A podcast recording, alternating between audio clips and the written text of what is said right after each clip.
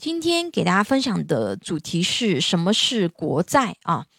那国债的话呢，啊是属于安全系数较高的资产类型啊，又称为国家公债，是国家以其信用为基础，按照债券的一般原则，通过向社会发行债券啊，募集资金所形成的债权债务关系。啊，国债是中央政府为筹集财政资金而发行的一种政府债券，由中央政府向投资者出具的啊，承诺在一定时期内支付利息、到期偿还本金的债权债务凭证。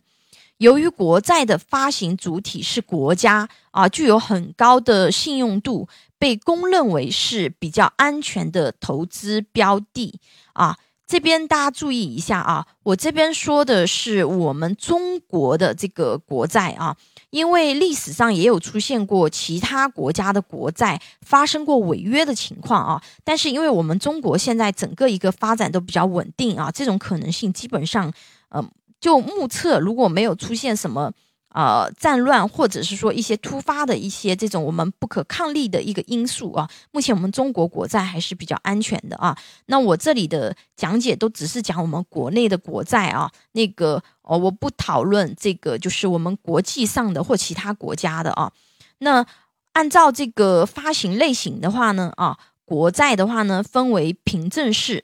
电子式、记账式。那其中记账式国债的话呢，是可以上市交易的债券啊。如果说想要买这种类型的话呢，啊，必须在证券交易所开立这个账户啊。那凭证式国债的话呢，可以到发售网点或者是银行购买啊。它是不能够上市流通转让啊，但是可以记名挂失的。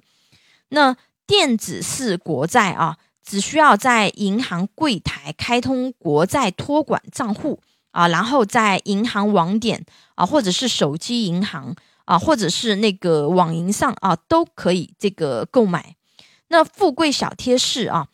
国内的国债都是按照单利计算的啊，利息的计算公式是本金乘以年利率啊，乘以期限啊，等于总利息收益，它不是复利的啊，这个点大家注意一下。那下堂课的话呢，我们学习啊，国债有哪些特点？